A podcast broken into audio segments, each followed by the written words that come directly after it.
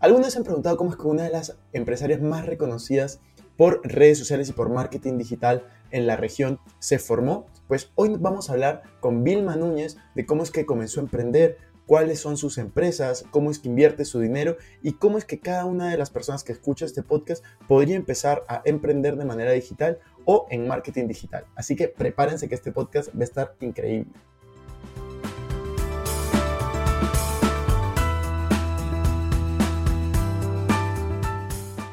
Hola amigos, ¿cómo están? Bienvenidos a un nuevo episodio de Invertir Joven. Mi nombre es Cristian Ares y les doy la bienvenida. Este podcast tiene como objetivo principal darte las mejores herramientas y los mejores tips para que aprendas a manejar tu dinero. Aquí creemos en la importancia de la educación financiera como un medio para alcanzar tus metas y tus sueños. Recuerden que en este programa siempre hablamos de inversiones, finanzas personales y de emprendimiento. La frase de este podcast es, el dinero es un excelente esclavo, pero un pésimo amo. Aquí van a aprender a hacer que el dinero trabaje para ti, para que tú puedas tener más tiempo y energía en hacer las cosas que te gustan y te apasionan. Hola Vilma, ¿cómo estás? Estamos muy felices y muy agradecidos de tenerte aquí en Invertir Joven. Así que cuéntanos, ¿cómo, cómo va todo? Muy bien, muy bien. Es un placer estar aquí contigo hoy también. Vilma, yo a ti te sigo hace un tiempo, admiro muchísimo el trabajo que, vienes realizando, todo lo que has creado dentro del marketing digital, los lanzamientos, los productos, la empresa que has montado y toda tan corta edad. Y yo quería preguntarte, eh, ¿cómo tú te defines? Porque muchas veces al presentar a una persona tienden a presentarlo como fundador de tal o que ha hecho esto, pero ¿cómo te defines tú? Mira, a mí me gusta mucho el concepto de self-made CEO, ¿no? Porque a mí yo tengo una pasión, ¿no? Tengo una pasión por todo este tema de la comunicación la publicidad, el marketing digital, ¿no? En poder hacer que los productos, los servicios, que cualquier negocio, incluido el mío, vendamos, se presenten como la real solución, la, solución honesta para los problemas que tienen otras personas, ¿no? Entonces, esto es un tema que a mí me apasiona, pero nadie realmente te prepara, no hay como un entrenamiento para tú convertirte en un CEO y pasar de un día de una pasión, ¿vale? Que la conviertes en profesión a dirigir un grupo de empresas ¿no? A tener 40 empleados debajo. Entonces, bueno, hoy en día me defino como esa CEO que todos los días aprende con los propios retos que se enfrenta y que tiene esa pasión y esa misión por transmitir cualquier conocimiento que ayude a cualquier negocio a que llegue a sus clientes. Y eso es nuestra gran misión desde todo el grupo. Excelente, Vilma. Y cuéntanos un poco de tu historia, los inicios. Tú eres de República Dominicana, ahora estás viviendo en Estados Unidos. Cuéntanos un poco cómo fue esa transición, qué pasó al, al, inicio de, de, tu vida, cómo empezaste a emprender, un poco todo, toda esa historia inicial. Bueno, realmente es súper interesante porque yo a los cinco años me fui a vivir a Italia, estuve cinco años allá, yo me alfabeticé en italiano y yo me devuelvo a República Dominicana con 10 años sin saber leer y escribir en español y tengo que, ahí yo creo que esa fue la primera vez que la vida me hizo enfrentarme a lo que es comenzar de cero. Entonces me quedo en República Dominicana hasta los 21 años, o sea, hago todo allá el bachillerato, la carrera, y me vuelvo a ir a comenzar de cero en España, o sea, llegar con una maleta y no tener nada, no tener ni el vaso para tomar agua en donde ibas a vivir, ¿no? Y me toca ahí empezar. España fue donde yo construí lo que es mi profesión, lo donde desarrollé esa pasión y la convertí realmente en algo monetizable. Yo era empleada, o sea, yo en España comencé siendo empleada. Todo mi background viene de trabajar en agencias. Yo trabajaba en agencia en República Dominicana también trabajé en agencia en España y mi último empleo fue en una agencia realmente, dirigiendo un departamento de marketing digital. ¿Qué pasa? Como yo le explico a la gente, Gran Vía, que es una de mis calles preferidas de Madrid, donde yo residía, me vio pasar como una inmigrante estudiante con muchos miedos, muchas inseguridades, al último camino que hice antes de mudarme a Estados Unidos, ya emprendedora empresaria, ¿no? O sea, ya había dejado el empleo, ya estaba determinada a dedicarme al 100% a mi negocio. Un negocio que yo compaginé los fines de semana y las noches. Un negocio a través del cual yo, en vez de viajar tres veces, cinco veces al año con mis amigos, pequeños viajes, yo nada más hacía dos viajes porque yo dedicaba esas horas a construir esta pasión que yo tenía y poder ayudar a otros, porque era algo que a mí desde siempre me ha gustado. Yo, vamos a decir que me gusta el servicio a los demás también, ¿no? Llego a Estados Unidos a comenzar de cero otra vez, literalmente de cero, o sea, encontrarte que me fue un choque cultural. Me encanta además estar aquí contigo porque tú manejas el tema del dinero y la finanza. Imagínate después que ya tú te estabilizas, te va bien, tu negocio está fluyendo increíble porque te dedicas al 100% a él, pero te mudas a un país donde el coste de vida se multiplica por tres, donde a mí me chocaba ir al supermercado porque yo no entendía por qué era tan caro comer bien o comer normal, ¿sabes? Y donde tuve un día que hacer un cambio importante de mentalidad. Yo diría que Estados Unidos ha sido el mejor entrenamiento de mentalidad. Eh, al ser un país donde realmente, y una ciudad donde yo resido en Miami, que es costosa, tú tienes que cambiar tu mentalidad. Tienes que, yo tuve que decir, no puedo seguir cobrando ni en euros, ni el monto que cobraba en euro, porque mi coste de vida, mi infraestructura teniéndola en España, no tiene nada que ver con la que tengo en Estados Unidos. Entonces, ahí fue cuando comenzó un gran entrenamiento y donde realmente yo hice esa transición, vamos a decir, de emprendedora, soñadora, empresaria, porque los números son lo que hablan, lo que hay en la cuenta bancaria es lo que te hace tomar decisiones, no es lo que tú podrías facturar en un lanzamiento, no es el futuro cliente que te pueda aprobar de servicio. Entonces, ese ha sido como un poquito mi, mi recorrido y hoy en día es lindísimo porque, bueno, somos más de 40 personas en diferentes partes del mundo, dos oficinas principales, Miami, República Dominicana, un gran equipo en remoto que es maravilloso y con vista de seguir creciendo en un proceso en el que el grupo convierte más, está en proceso de adquirir empresas para que también formen parte del grupo y nuestra propuesta sea cada vez más robusta. Si tú me preguntas si la misma estudiante que en el 2009 pasaba por las calles de Gran Vía, hubiera pensado que hubiera conseguido todo esto, yo te hubiera decidido, dicho que no. ¿No? O sea, o sea, yo he tenido ambición toda la vida, pero tenía, tú me preguntabas a mí, yo decía, voy a dirigir el departamento de una universidad mientras tengo mi agencia. O sea, e, eso eran como mis sueños más grandes. Entonces llega un momento que tú dices, pero si ya lo he cumplido, o sea, y te vas dando cuenta que hay nuevos retos, que tu misión se vuelve más especial y que tu propósito de vida también, ¿no?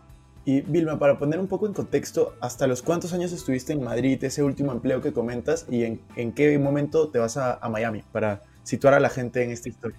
Estuvimos, yo estuve en Madrid seis años y ahora ya tengo seis años en Estados Unidos también. Estoy en ese punto en el que ya he vivido más fuera de casa que dentro casi, que en República Dominicana, pero sí, He tenido que comenzar varias veces de cero. En, en este momento yo, yo, estoy grabando desde Madrid, yo estoy haciendo una maestría aquí y eh, de hecho dentro de mis planes está ir, a, ir justo a Miami, Estados Unidos pronto, eh, a emprender por allá. ¿Y qué crees las personas que quieren emprender, que quieren estudiar fuera, qué consejo le darías a alguien que está pensando si quiere si irse a otro país o no? O sea, por ejemplo, alguien de Latinoamérica que quiere ir a Europa o Estados Unidos. Yo creo que si el viaje incluye educación, siempre es crecimiento. Entonces, da igual la universidad, la entidad que tú estudies, en Europa es espectacular la enseñanza que hay y creo que todo latinoamericano debe de vivir la experiencia de estudiar fuera de nuestro entorno. Te voy a explicar por qué por dos razones. Una, de realmente hay profesores muy capacitados. La cultura es rica, es una cultura rica, rica. O sea, tú aprendes del hecho de mudarte, salir de tu zona de confort, estar lejos de tu familia, tener que buscarte la vida literalmente. Pero también vas a darte cuenta lo altamente capacitados que estamos nosotros como latinoamericanos.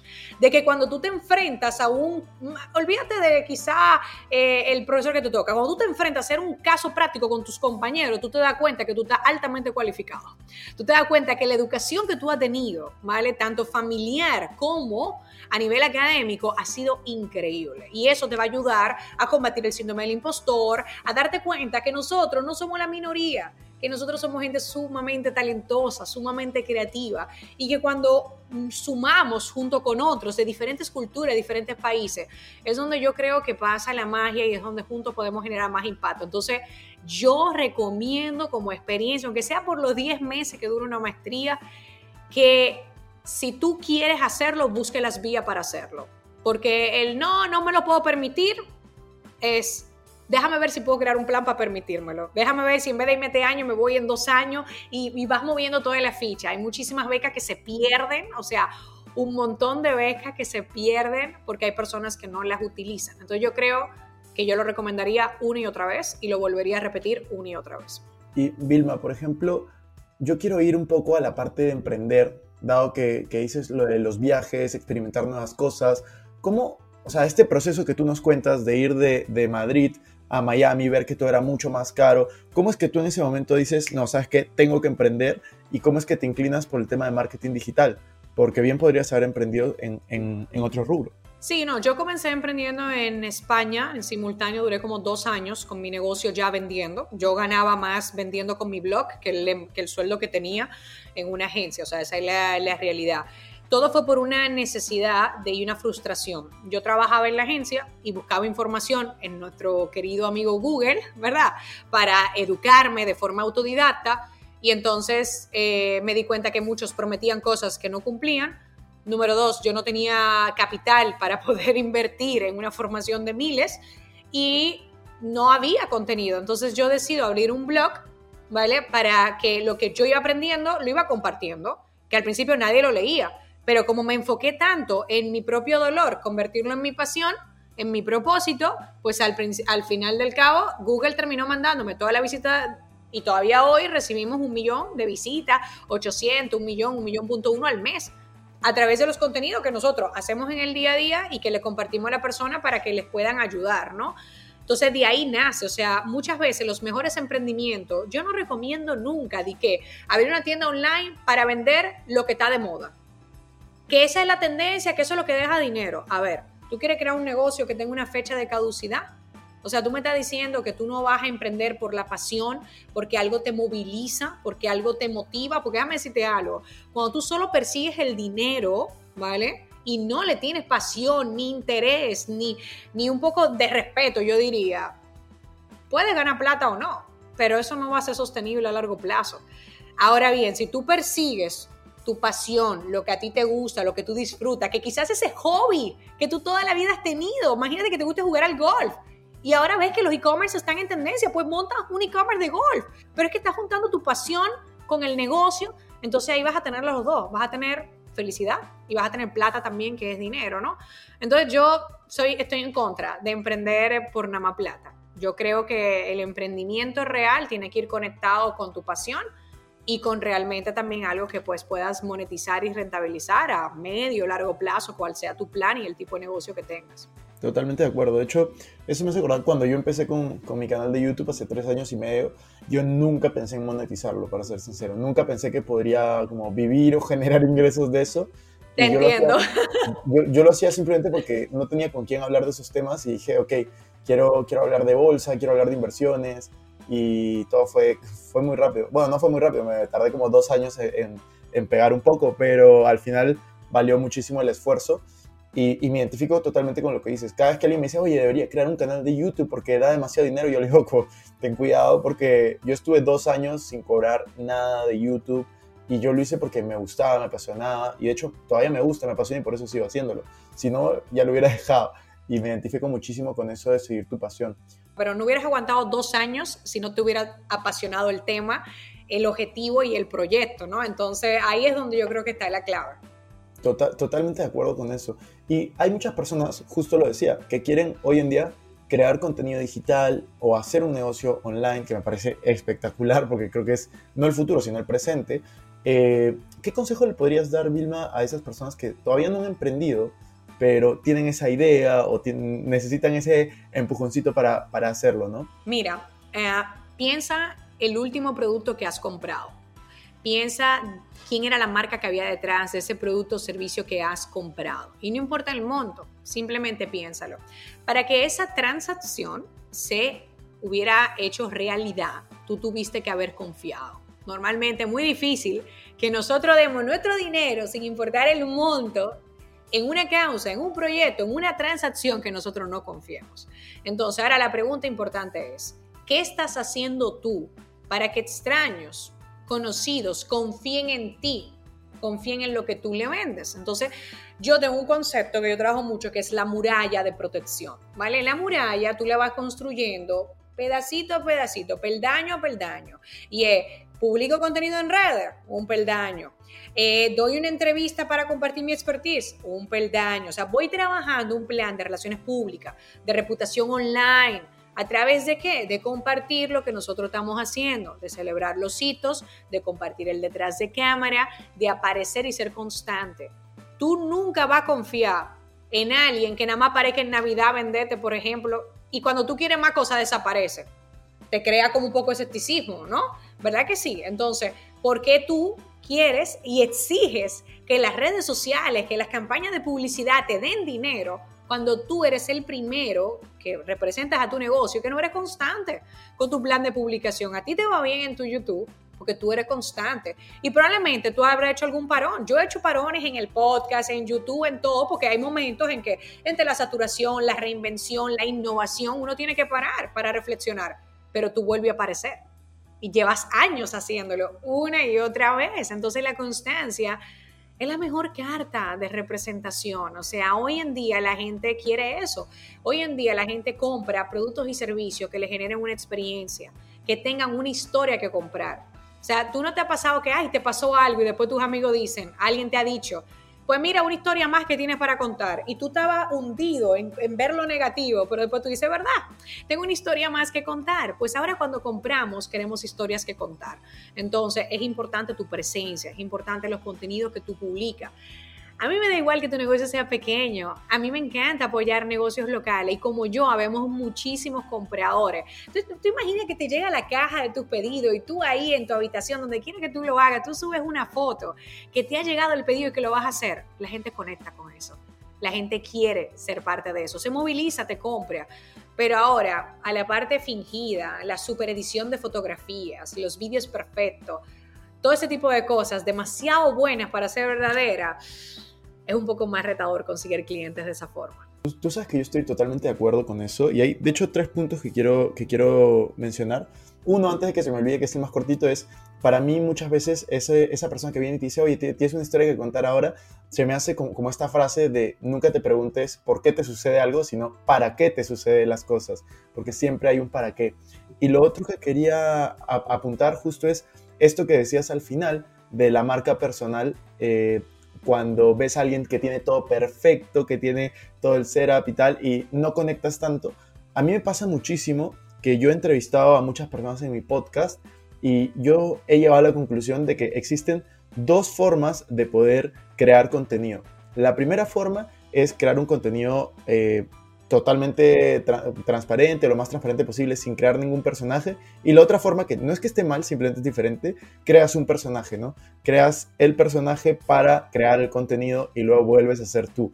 Entonces yo, yo conecto muchísimo con las personas que, con las primeras, ¿no? Las que no tienen que crear un personaje y son todo el tiempo, bueno, similar, ¿no? Puedes tener días altos, días bajos, pero, pero al final eres la misma persona. Y, y eso justo lo hablan el otro día en un, en un podcast con un especialista de, de marca, de marca personal, ¿no?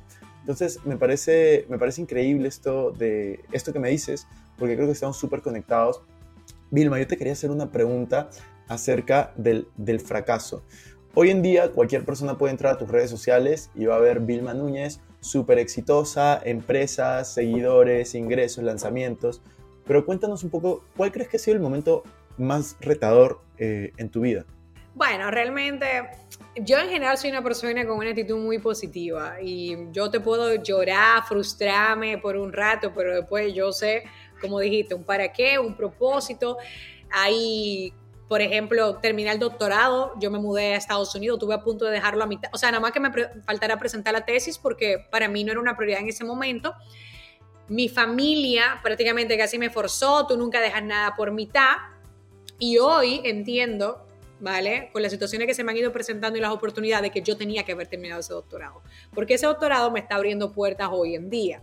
Entonces, imagínate que, o sea, eso ni siquiera llegó a ser un fracaso. Pero luego yo me equivocaba en los negocios. Uno de los proyectos más preciosos que nosotros tenemos es Academia de Consultores. En el 2016 lo lanzo y yo me equivoqué.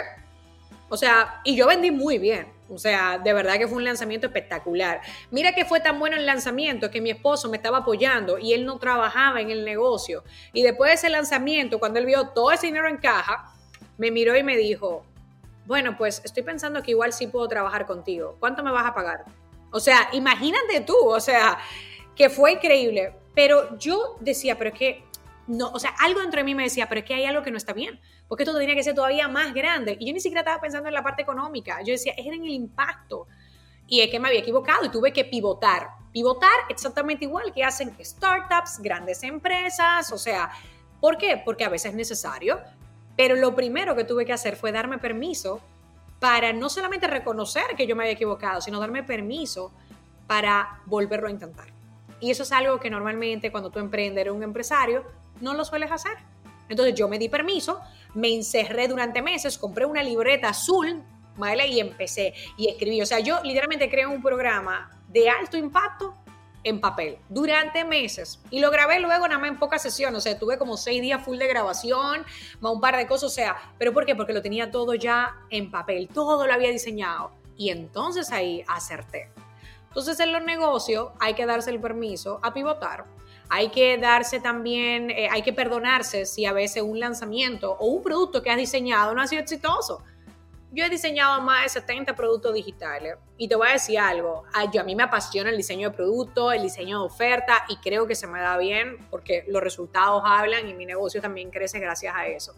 Pero yo me he equivocado, yo me he equivocado, o sea, yo he lanzado productos al mercado que no son bestseller y, y that's okay, y eso está bien, o sea, piénsalo, una marca como Apple, no sé, cualquier marca grande. No todos tienen bestseller. Amazon, piensa, todos los productos que tienen ellos propios, no todos son los más vendidos. Entonces, ¿por qué nos ponemos la exigencia de que todo lo que tengamos que hacer tiene que ser un bestseller?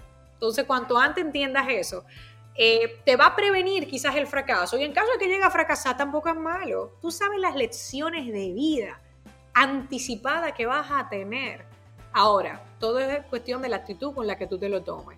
Y no es que tan rápido o lento te levantes cuando te caes, es cómo te levantas. Porque hay alguien que se puede levantar rápido y sigue mal. No, date tu tiempo, tómate el tiempo que analiza, reflexiona y luego piensa que no hay nada malo en pivotar. Igual que no hay nada malo en cerrar una empresa. Oye, mi esposo y yo, el primer negocio que hicimos, no sé, en el 2013 quizás emprendimos junto una startup de concursos online Oye, no funcionó y la cerramos. Tampoco pasa nada. O sea, también, bueno, pues no tuvo el éxito. Funcionó, teníamos clientes de pago, iba bien, pero no tuvo el éxito que esperábamos. Pues ya está, se cierra también. No pasa nada. Cuanto antes entiendas que esas ideas, esos, esos miedos que tú tienes, ay, ¿qué pasaría si me quedo sin empleo? Hay mucha gente que le tiene miedo a eso. Ari, ¿qué pasaría si te quedas sin empleo? ¿Vale? Has tenido tu fondo quizá para aguantarte, estudias, te prepara y ahora sí consigues el empleo que, sueña, que has soñado toda tu vida. O ahora sí consigues y emprendes que llevabas toda la vida queriendo hacerlo. A veces lo que pensamos que es lo peor puede ser una bendición. Totalmente de acuerdo. A mí me parece que eso es súper cierto. Me hace acordar a, un libro que leí hace un tiempo. Pero, pero yo creo que todo, como, como decíamos hace un rato, ¿no? pasa, pasa para algo y al final el fracaso depende mucho cómo te lo tomas y salir siempre, salir adelante, tomarlo como un aprendizaje. Yo siempre digo, o sea, puedes ganar experiencia, puedes ganar dinero cuando haces negocios, pero definitivamente algo vas a ganar y mientras no inviertas todos los ahorros de toda tu vida y termines súper quebrado, o sea, mientras que sea un riesgo medido, pues siempre vas a poder volver a intentarlo, ¿no? Eh, Vilma, ¿cuál, ¿cuál crees que sea el mayor el de los libro que, que yo este, más he este mencionado y que también he exhortado, no los regalo, fíjate que yo los libros a mí me gusta prestarlos, porque es, es, es, algo muy mío, de que si yo lo presto me lo tienen que devolver y tienen el compromiso de leerlo. Pero si yo lo regalo, no garantizo que ellos realmente vayan a recibir el impacto o ese regalo que yo siento que el libro puede proveer. Entonces, es muy raro que yo vaya a una librería, compre un libro y lo regale. O sea, es muy raro. Entonces, yo los libros los presto, pero el de la ganancia es primero, Profit First es un libro que a mí me parece revelador, muy básico, pero muy completo. Eh, porque creo que muchas veces el problema en finanzas personales y finanzas profesionales es que mezclamos todo. Entonces, es una metodología, tú no tienes por qué llevarla al cabo al 100%. Yo no la llevo exactamente al 100%, pero es una metodología que te ayuda a dividir, a que tú entiendas que hay que dividir las cositas, ¿vale? Y sobre todo el tema del dinero, hay que ser organizado. O sea, tú puedes, mira, tener un desastre en tus tareas, en tu casa, pero mira, si hay algo en lo que tú tienes que ser planificado es con el dinero. Entonces, para mí eso es un libro muy fácil de digerir y súper interesante. Entonces, ese libro yo lo prestaría mucho y lo he hecho. Excelente, Vilma. ¿De quién es? ¿Quién es el autor? ¿Te acuerdas? Ah, no, no me acuerdo. Profit first, la ganancia es primero. Creo que es de alguien, alguien que se llama Mike. Yo soy muy mala con sí, los nombres de no, no, ya, ya, lo encontramos. Es Perfecto. Mike, uh, sí, sí, es Mike Mikelowicz. Mikelowicz, no sé cómo se pronuncia. Eh, vamos por las últimas dos. una frase, una frase que te guste mucho, que te guste o repetirla o que la pones ahí en, en Instagram o donde sea. Yo tengo una muy famosa que siempre digo, pero tú, ¿cuál, cuál sería tu, una frase que te guste? Ah, la que yo más repito es que un cliente educado es un cliente con la chequera abierta para que la gente reflexione de que así como nos encanta estar educados, como tú dices, tener acceso a la información, nosotros necesitamos ser también los canales que informen y eduquen eh, a, sus clientes, ¿no? Entonces, eh, tiene la chequera abierta porque genera confianza. La educación eh, vence miedos, rompe muchísimos obstáculos, ¿no? Pero entre ellos el mayor beneficio que genera confianza. Entonces las personas se sienten más cómodas invirtiendo en ti, pagándote a ti, que a una marca que apenas le da información y que se guarda con mucho recelo el resto de cosas. Buenísimo, Vilma. Y vamos ahora con la última pregunta del podcast. Esta es la pregunta más famosa que he hecho desde el primer episodio, por eso se llama el podcast Invertir Joven, y es cómo Vilma invierte todo su dinero, o sea, cómo está conformado tu, tu portafolio. Nosotros nos complementábamos muy bien. Como lo que él dominaba, yo no lo dominaba, y lo que yo dominaba, él no lo dominaba. Entonces hicimos como ese match, ¿no? pero siempre tenemos como los mismos objetivos. Entonces, a nivel de portafolio, la verdad es que mi esposo es el que lidera eso.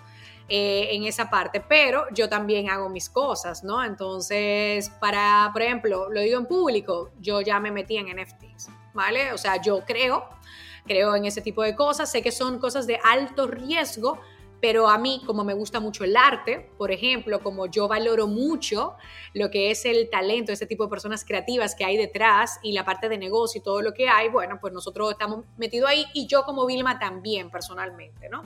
A mí me gusta invertir en marcas que yo consumo, es algo interesante, entonces yo tengo invertido en marcas de tarjeta de crédito que yo consumo, en, algunas cosas así, ¿no? Por ejemplo, me gusta tener mis acciones en Disney, en Apple, en cosas así que son las normales pero nuestra gran parte de inversión sí que todavía va a otro nivel. Nosotros tenemos unos asesores en Estados Unidos que según cómo va el volumen de facturación de nuestro grupo de empresas, ellos nos sugieren hacia dónde nosotros invertir. Tenemos con poco riesgo y con mucho riesgo. Tenemos del tipo de inversiones también. Creemos mucho en inversiones en bienes raíces, ¿vale? Seguimos ampliando nuestro portafolio cada vez que tenemos la oportunidad. Y le voy a decir algo, sobre todo a los jóvenes que me escuchan. Eh, yo era de la que pensaba que para yo dormir tranquila de noche, yo necesitaba tener una cantidad, la que tú pienses en tu cabeza, en el banco. Porque a mí me criaron que tener mucho dinero ahorrado era seguridad, ¿no? Entonces, eh, cuando yo de nada, que me voy a España, empiezo a generar y veo toda esa cantidad de dinero en el banco, a mí me generaba estrés. O sea, en vez de tú creer que es lo que te da tranquilidad, te genera estrés porque tú no lo tienes invertido y porque te das cuenta que tú vas sacando ese dinero. Tú dices que no lo vas a tocar, pero aparece que se te dañó el vehículo, que tienes que meterte en una inversión, que te, mi caso, que me tengo que mudar de país. O sea, siempre va a aparecer un uso para el dinero, ¿no? Entonces, eh, yo recomendaría encarecidamente que después de que tú cubras lo que son tu plan de ahorro, tu tu fondo de emergencia, que para mí es sagrado, o sea, tener ese menudeo de fondo de emergencia, tú siempre piensas cómo puedes invertir, porque el dinero solo en el banco no va a hacer nada. Y tú crees que te da tranquilidad, pero te va a generar estrés tenerlo ahí, entrarte todos los días a verlo y saber que ese dinero no está haciendo nada, que no está en uso. Entonces, yo al día de hoy me encanta eso, sí que es verdad que voy a poner remedio, es algo que quiero, cada día voy delegando más. y entonces, No entendí eso me voy a poner a estudiar más sobre todo el ah, tema de inversiones. Y el primer tema que me voy a poner es con el tema de bienes raíces, que realmente me apasiona. Pero no es ya solamente la compra de propiedades para generar ingresos, no, es meterme en construcción también. O sea, tengo la bendición de tener... Ajá, tengo familia que son arquitectos y constructores. Yo iba a estudiar arquitectura, con lo cual es como que algo que llevas dentro de ti. Entonces, eh, quiero invertir en esa parte. Entonces, me voy a poner a estudiar. Eh, de repente un día me verán en un evento de esos intensivos, porque a mí me gusta estudiar intensivo, como que me lleven y me encierran por cinco días y me den toda la información y entonces como que yo la vaya digiriendo y todo eso, porque es algo a nivel personal que yo quiero. Y yo me visualizo en el, eh, o sea, cuando ya esté más avanzada, como en 20 años, manejando mi portafolio, ¿tú me entiendes? Y que se me presenten oportunidades y tomando decisiones. Y en ese caso, aunque mi esposo lo hace genial, yo también quiero sumar ese conocimiento que nosotros hacemos, ¿vale? Pero a mí se me da bien ahora mismo saber hacer dinero en temas de negocio, de educación, vendiendo mi servicio, mi conocimiento, porque es lo que yo sé hacer. Pero quiero salir de esa zona de confort también y quiero ampliarlo con el otro lado. Mientras tanto, yo recomiendo que se asesoren hay muchos libros muy buenos. Yo veo que tú tienes libros ahí atrás también tuyos, ¿vale? Que seguramente también será muy bueno. Y que sobre todo busquemos esa ayuda también a nivel de consultoría, porque no es lo mismo muchas veces escuchar un consejo general de dinero que quizás alguien que, que pueda ver tu caso, lo que tú quieres, lo que tú quieres conseguir y junto contigo diseñar un plan. Entonces yo siempre voy a ser pro contratación. A mí me encanta contratar a otros porque a mí me encanta que me contraten. A mí me encanta que otros me eduquen porque a mí me encanta educar. Para mí es una cadena que siempre tiene que moverse. Totalmente de acuerdo, Vilma, me parece increíble. Una última pregunta que me causó curiosidad es, ¿los NFTs los estás comprando por OpenSea o por dónde estás comprando? Yo también estoy entrando a, NFTs, por eso te pregunto. Sí, sí, realmente. A, través de ahí estoy. Eh, mi esposo es el que lleva, tenemos un grupo de amigos que estamos, eh, nos gusta mucho eso. Nosotros hace muchos años también invertimos en cripto cuando mucha gente no lo veía, inclusive yo me asesoraba con, con grandes, no, eso es un riesgo y ahora nos miran y nos dicen, si les hubiéramos hecho caso, ¿sabes? O sea, con todo eso. Eh, pero sí, es a través de ahí, yo te digo, o sea, recién me, me la abrí, con, pasé unos Ethereum que tenía por ahí, yo míos personales, y voy a estar aprendiendo, ¿sabes? O sea, en todo esto. Y al final, fíjate qué interesante el mundo del NFT se moviliza a través de Discord, a través de Twitter, ¿no? a través de gente compartiendo información, o sea, data, porque quien tiene la data tiene el poder, y a través de educación, ¿no? Que uno tiene que educarse, o sea, cada compra que quizás nosotros hacemos nos requiere horas y días de investigación. O sea, y entonces mucha gente cree que tú es como que no, ay, te llueve y compraste algo y lo vendiste y te ganaste mucha plata. No. O sea, para mí por eso siempre que la educación es la solución. O sea, yo creo fielmente en eso. Entonces, hasta para comprar algo que puede ser, mira, el más barato que tú compres, tenemos que educarnos. O sea, tenemos que saber todo lo que hay detrás, tenemos que llevarnos nuestra intuición, que se va afinando mientras más tú inviertes, mientras vas perdiendo el miedo. Entonces, hoy en día yo creo que hay muchas oportunidades para uno poderlo ver, pero que uno se sienta cómodo con eso, sobre todo. Yo estoy leyendo las estadísticas, no sé si lo leí el otro día y esto me, causó un shock bastante, de que hablaba que el 30% de los teenagers ah, habían escuchado sobre NFTs y que un 10-20% de ellos había invertido.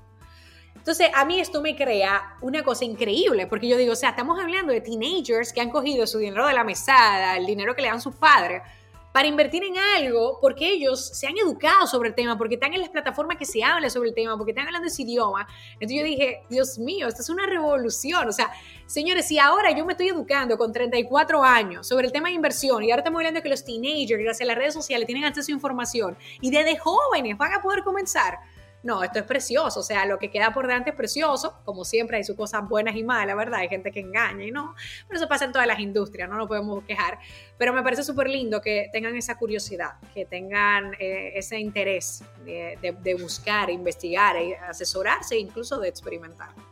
Totalmente de acuerdo. Yo estoy viendo justo estos juegos también de Play to Earn, que mucha gente muy joven está ganando dinero, justo con NFTs, con criptos, y yo también estoy asesorándome justo con unos amigos que están súper metidos en el tema y estoy viendo que, que, puede salir ahí, así que seguro en unos meses, en unos años veremos, veremos qué pasa con estos temas de, de NFTs. Mira, yo te voy a, voy a hacer un inciso porque es que acaba de pasar justamente, nada, horas antes de que tú y yo nos reuniéramos, pero eh, ya el tema de NFT con negocios digitales, ¿vale? O sea, se está unificando cada vez más.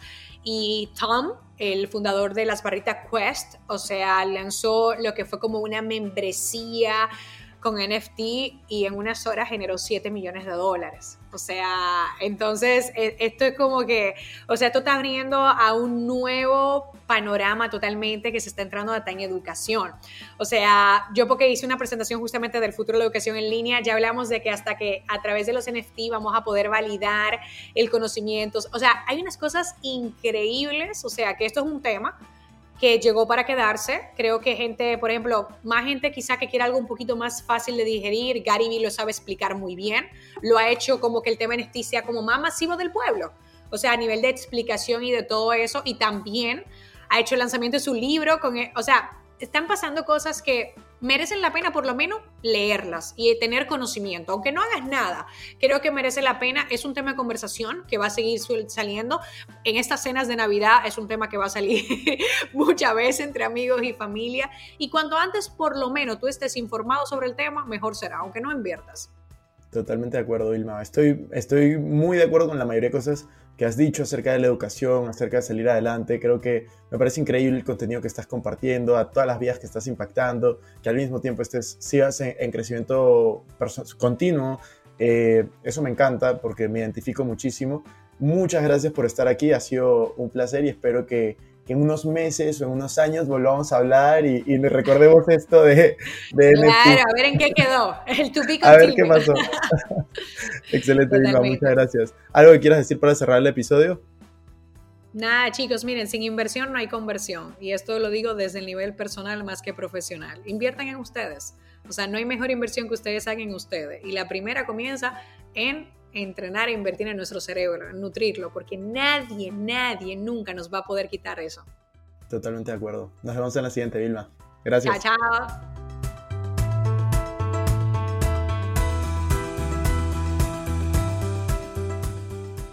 Bueno amigos, eso fue todo por este episodio. No me quiero ir sin antes invitarte a que te suscribas a mi canal de YouTube. Me puedes encontrar como Cristian Arens. También a que me sigas en Instagram como Arens Cristian y que te unas a todos nuestros grupos gratuitos que van a estar en la descripción. No te olvides también visitar nuestra página web invertirjoven.com donde van a encontrar artículos de finanzas personales, inversiones y emprendimiento. Si nos estás escuchando desde Spotify, no olvides ponerle follow para no perderte ningún episodio. Y si estás en iTunes, ponle 5 estrellas y deja tu comentario. Sería genial también que puedas compartir este episodio para ayudar a más personas. Gracias por estar aquí, conmigo hasta la próxima semana y recuerden que la frase de este programa es el dinero es un excelente esclavo, pero un pésimo amo. Hasta la próxima.